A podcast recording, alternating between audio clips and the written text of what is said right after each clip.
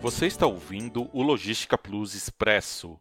A corrente de comércio, soma das exportações e importações do Brasil, cresceu 20,6% no primeiro trimestre de 2021, atingindo 109,62 bilhões de dólares. As exportações cresceram 16,8%, no acumulado do ano e somaram 55,63 bilhões de dólares, enquanto as importações subiram 24,8% e totalizaram 53,99 bilhões de dólares. Com esse resultado, a CSEX divulgou novas previsões para 2021, com expectativa de aumento de 27% nas exportações, chegando a 266,6 bilhões de dólares, e de 11, 1,6% nas importações, com 177,2 bilhões de dólares. Enquanto isso, a Organização Mundial do Comércio, OMC,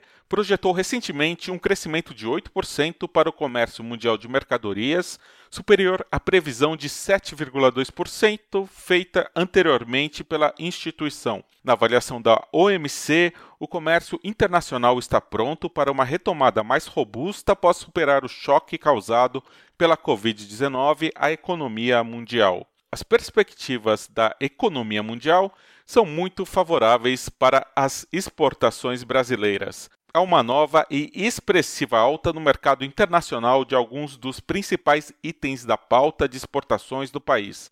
Algumas das economias que mais demandam produtos brasileiros devem crescer em ritmo intenso. A da China deve liderar a expansão das principais economias do mundo neste ano. A dos Estados Unidos poderá ser fortemente estimulada pelo pacote anunciado pelo presidente Joe Biden. Como de outros segmentos, o desempenho da balança comercial está condicionado à evolução da vacinação aqui e no exterior e à capacidade dos governos de conter a expansão das novas variantes do coronavírus.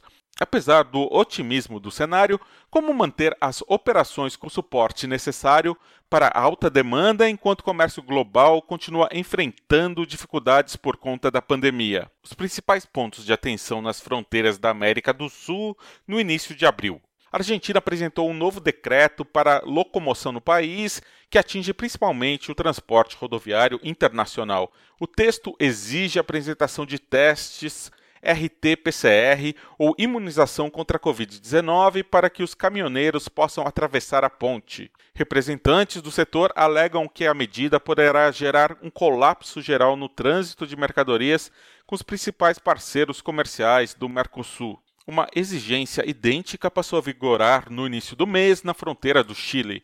O Ministério da Saúde chileno definiu novas medidas sanitárias com a exigência de apresentação de resultados negativos do teste RT-PCR para todos os motoristas que ingressem no seu território via terrestre com no máximo 72 horas de antecedência.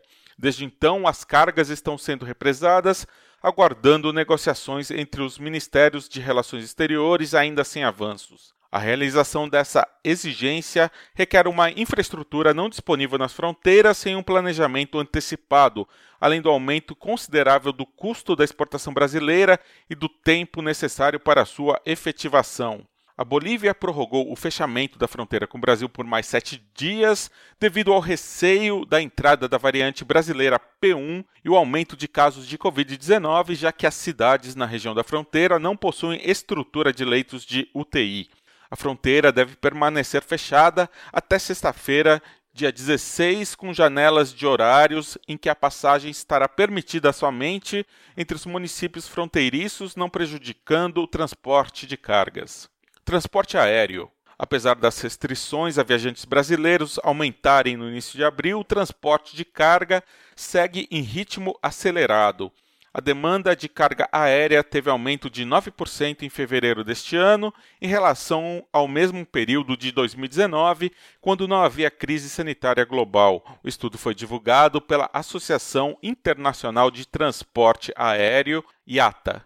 Um dos destaques é que, mesmo comparado a janeiro deste ano, o mês de fevereiro obteve melhora de 1,5%. Um dos motivos é que as paralisações na cadeia de suprimentos e os consequentes atrasos nas entregas causaram maior prazo de entrega dos fornecedores. Isso normalmente significa que os fabricantes usam transporte aéreo, que é mais rápido para recuperar o tempo perdido durante o processo de produção. Os dois maiores aeroportos cargueiros do Brasil Viracopos e Guarulhos, termômetros da movimentação da carga aérea no país, registraram aumentos significativos desde o início de 2021. Guarulhos, em março, contou com atrasos que chegam a superar três dias somente no ato de receber e registrar a carga após sair do avião, durante o processo de importação. Mostra apenas um dos exemplos dos transtornos vividos pela categoria no terminal de carga do maior aeroporto do Brasil. Ainda são relatados atraso no agendamento de recebimento das cargas,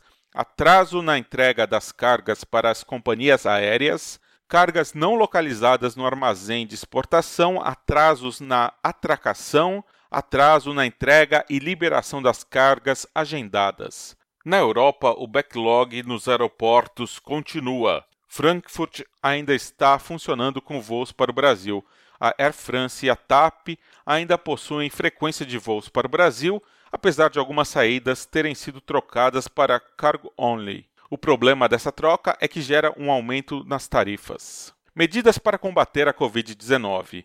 Para facilitar a situação da crise sanitária no país, a Câmara de Comércio Exterior zera temporariamente imposto de importação de mais 65 produtos para combate à Covid-19. Os itens, que incluem medicamentos e equipamentos, passam a integrar a lista de reduções tarifárias de que trata a Resolução GSEX número 17 de 17 de março de 2020.